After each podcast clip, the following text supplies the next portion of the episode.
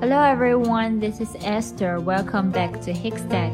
大家好，我是 Esther 老师，欢迎大家来到海学科技。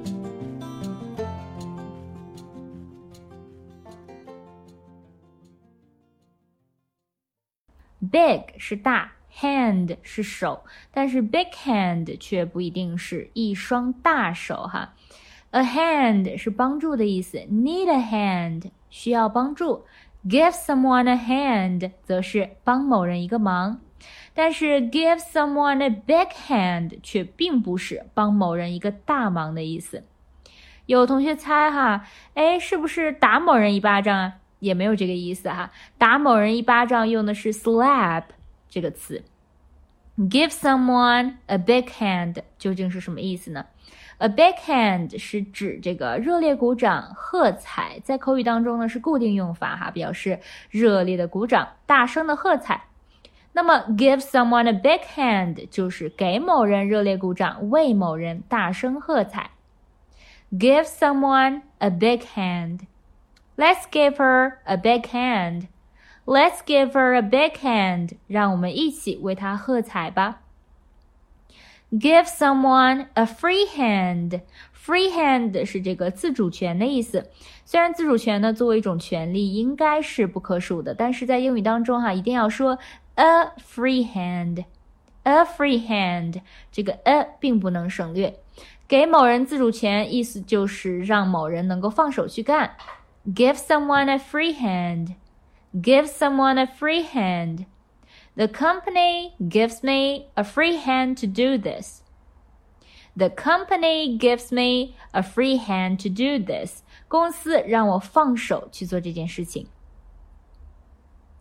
A big eater 这个 a big eater 虽然让人联想到吃货，但并不是吃货哈。这里的 big 指的是饭量大。吃货呢虽然爱吃，但是呢饭量却不一定大。所以说 big eater 翻译成大胃王、饭量大的人更贴切。A big eater。那么吃货应该怎么说呢？最常用的词是 foodie。foodie。意思是对饮食非常感兴趣的人，就是中文中的吃货了。You are such a big eater. You are such a big eater. 你吃的可真不少啊。Big ideas. Big ideas. Idea 是想法，想法比较宏大，就是雄心壮志。有雄心壮志可以说 have big ideas. Have big ideas. 同样，虽然雄心壮志不可数哈，但是这个 s 也是不能省略的。Big ideas. She has big ideas and is able to make big things happen. She has big ideas and is able to make big things happen. 她有雄心壮志，也有能力做成。What's the big idea? What's the big idea？这句话呢，就跟雄心壮志没有关系了哈。它的意思是你这是什么意思？比方说哈，别人做了某件让你很生气的意思，你就可以说 What's the big idea？你这是什么意思啊 ？What's the big idea？What's the big idea？Why didn't you tell me？What's the big idea？Why didn't you tell me？你这是什么意思哈？为什么没有告诉我？Big。Big 除了表示大，还可以表示大方。固定的用法就是 be big of someone，be big of someone。但是这句话哈不一定真的是夸别人大方，也有可能是讽刺别人小气。具体呢就要看语境了。It's big of you，你真大方。Only ten dollars，that's big of her。Only ten dollars，that's big of her。才十美元，她可真大方啊。Thank you, it's big of you. Thank you, it's big of you. 谢谢你，你真大方。哈，所以说这个 big 到底是表示大方还是讽刺别人小气？哈，大家一定要结合语境来判断。Big up to someone, big up to someone，意思是某人真了不起，也可以说 big up for someone, big up。For someone 这句话呢，就是真心的赞美了哈，一般是没有讽刺意味的。Big up to you, you've done a good job. Big up to you, you've done a good job. 你真了不起，干得不错。再拓展一些表达，我们刚才说哈，give someone a big hand 表示热烈的鼓掌。那么鼓掌呢，也可以直接用动词 applaud。applaud，鼓掌喝彩，鼓掌欢迎，applaud，applaud。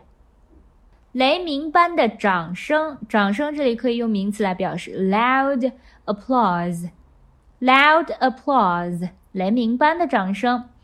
大人物，big cheese，big cheese，有影响力的人，big boys，big boys，特大的，great big，great big，一手的，at first hand。 at first hand，向某人求婚，ask for someone's hand。ask for someone's hand。最后呢，留给同学们一个小作业。Let's welcome Mr. Lee and give him. Let's welcome Mr. Lee and give him. 让我们以热烈的掌声欢迎李先生。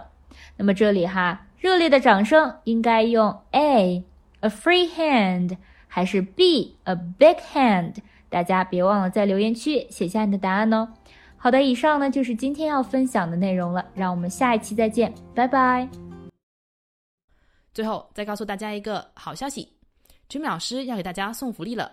免费赠送风靡全球、轻松幽默的美国生活喜剧《生活大爆炸》（Big Bang Theory） 一到十二季，全部都有中英文字幕。这是一个非常有趣的学英语原版美剧的视频，你值得拥有哦！欢迎添加微信号 o h k 零零八 o h k 零零八，即可免费获得，一共两千九百九十九份，先到先得，送完即止哦。All right, this is Teacher Kathy. I'm waiting for you in his text English. 我们下期节目不见不散。